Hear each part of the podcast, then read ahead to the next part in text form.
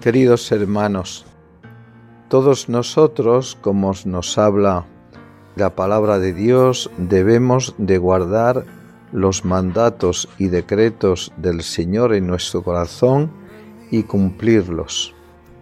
Esa es nuestra sabiduría. Todo aquello que recibió Moisés y que dejó al pueblo elegido de Israel para que lo cumpliesen los mandatos, todo fue refrendado por Jesucristo nuestro Señor.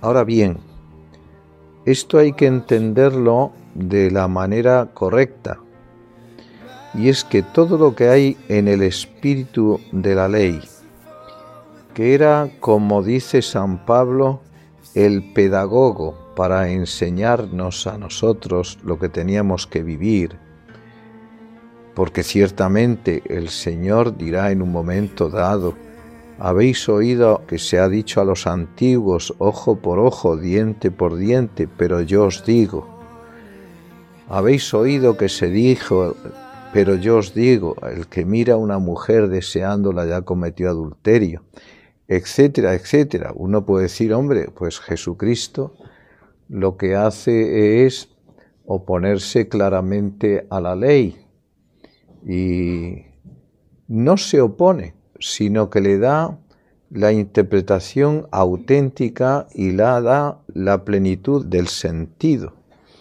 Porque la ley fundamentalmente era para que los hombres aprendieran a vivir en caridad. Y la caridad viene por Jesucristo que es la gracia santificante, porque la caridad es el amor divino.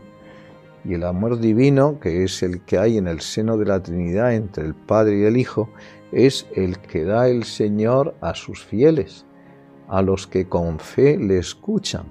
Y entonces el que vive en el amor cumple enteramente la ley de Dios.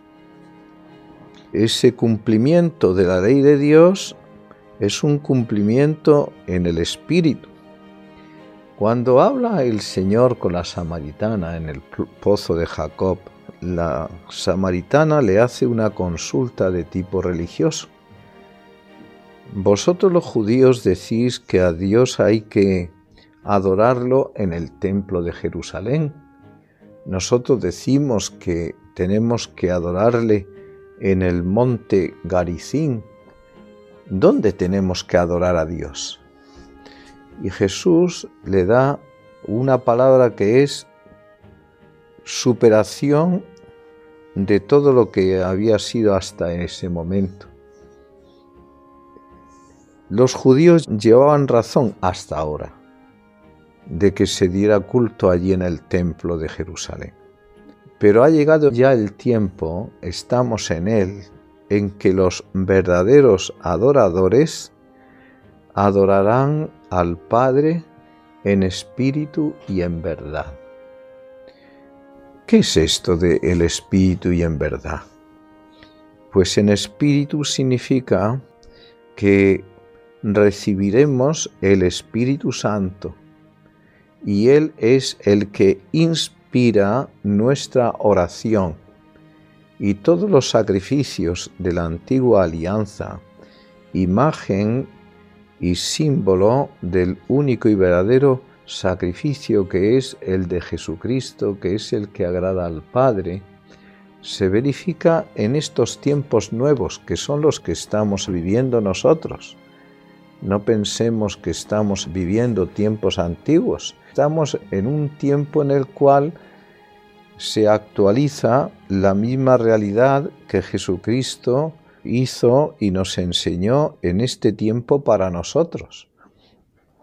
De modo que la ley de Dios ciertamente se cumple hasta la última tilde de la ley en el sentido espiritual, es el sentido auténtico, bien que el Señor refrenda cuando le preguntó un escriba, cuál es el principal de los mandamientos, el Señor le dijo, amarás al Señor con todo tu corazón, con toda tu alma, con todas tus fuerzas, y el siguiente es semejante a este, amarás a tu prójimo como a ti mismo. Y cuando el joven rico le pregunta qué de hacer para ganar la vida eterna, el Señor lo que le dice es cumple los mandamientos. Honra a tu padre y a tu madre, no adulterarás, no robarás, no matarás. Todo eso lo vengo haciendo desde que era joven. Pues bien, si quieres llegar a lo máximo que puedes hacer, entonces vete, vende lo que tienes, dalo a los pobres, ven y sígueme y tendrás un tesoro en el cielo.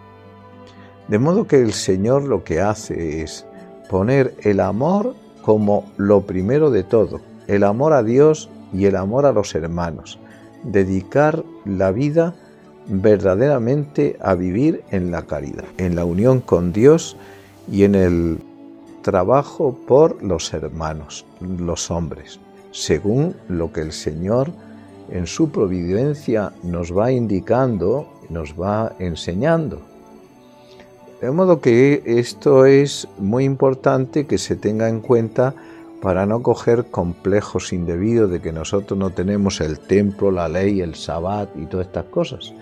Porque cuando llegó lo nuevo, se superó lo antiguo pero se superó no rompiendo todo y machacando todo, sino superando todo y dando plenitud del amor, lo que venía ya incuadamente en los mandamientos de la ley de Dios y los mandamientos de, de Moisés, la ley mosaica. De modo que ahora eh, tenemos una mayor perfección el Señor por eso dirá, quien me ama guardará mi palabra, y mi Padre le amará, y vendremos a Él, haremos morada en Él, y nos revelaremos a Él. De modo que hay una intimidad grande entre el hombre que acepta la palabra de Dios, que no la discute. El problema que tenemos nosotros, ¿verdad? Es problema que siempre se ha planteado. Tiene una obrita, una obra, bueno, más que obrita, San Agustín, que es contra Fausto.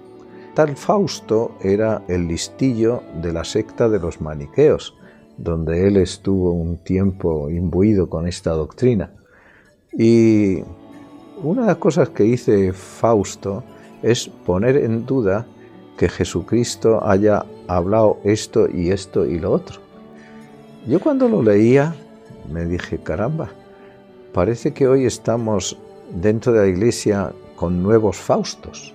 El enemigo, una de las cosas que hace siempre es poner en duda las cosas de Jesús. Es una cosa tremenda. No consintáis en poner en duda las cosas que nos ha dicho Jesús. La gente siempre empieza con duda, duda, duda y así va socavando, socavando la fe. Mientras que Jesucristo lo que nos habla es de que en la relación nuestra con Él tiene que ser una relación de fe, es decir, de una aceptación y una actitud receptiva de la palabra, de la vida, de la gracia que Él nos trae. Y entonces al que tiene esa actitud receptiva de su palabra, recibe entonces la promesa de Cristo que es yo les doy vida eterna. Y la vida eterna es que te conozcan a ti, único Dios verdadero, y al que tú enviaste Jesucristo. Y este es el fruto más importante de una vida que se abre enteramente a Dios. Pues nada más que eso pidamos al Señor que seamos uno de esos, que no ponemos en duda sus palabras, sino que respondemos con la fe, con la actitud receptiva de todo lo que nos dice, para que nosotros también podamos tener la vida eterna. Como dice ahí en Deuteronomio, ¿qué pueblo hay que tenga unos dioses tan cercanos como vuestro Dios, y que todo lo que nos dice está lleno de sabiduría. Y es verdad, porque bastaría que los hombres tomáramos en serio los diez mandamientos, el no matarás, podríamos ir tranquilamente por la calle. El no fornicarás, no tendrían que ir las chicas pegándose una carrera de su casa a la casa de la vecina porque en el camino la puedan asaltar. Tomémonos en serio el mandamiento de Dios, no robarás. Porque si yo no robo y el otro no roba, el otro no roba, el otro no roba, al final lo que ocurre es que hacemos una sociedad mucho más segura. Ah, pero la gente no, quiere eso. El hombre es un ser muy contradictorio en su pensamiento y en todo. Es un caos de pensamiento, de ideas y de, y de decisiones y de sentimientos y de todo. Es un caos. Solamente Dios es el que pone orden en este caos tan grande que tenemos. Pues pidámoselo al Señor que nos dé orden interior y que no vivamos una realidad caótica, sino una realidad ordenada según el orden de Dios, que es el más justo. Que así sea.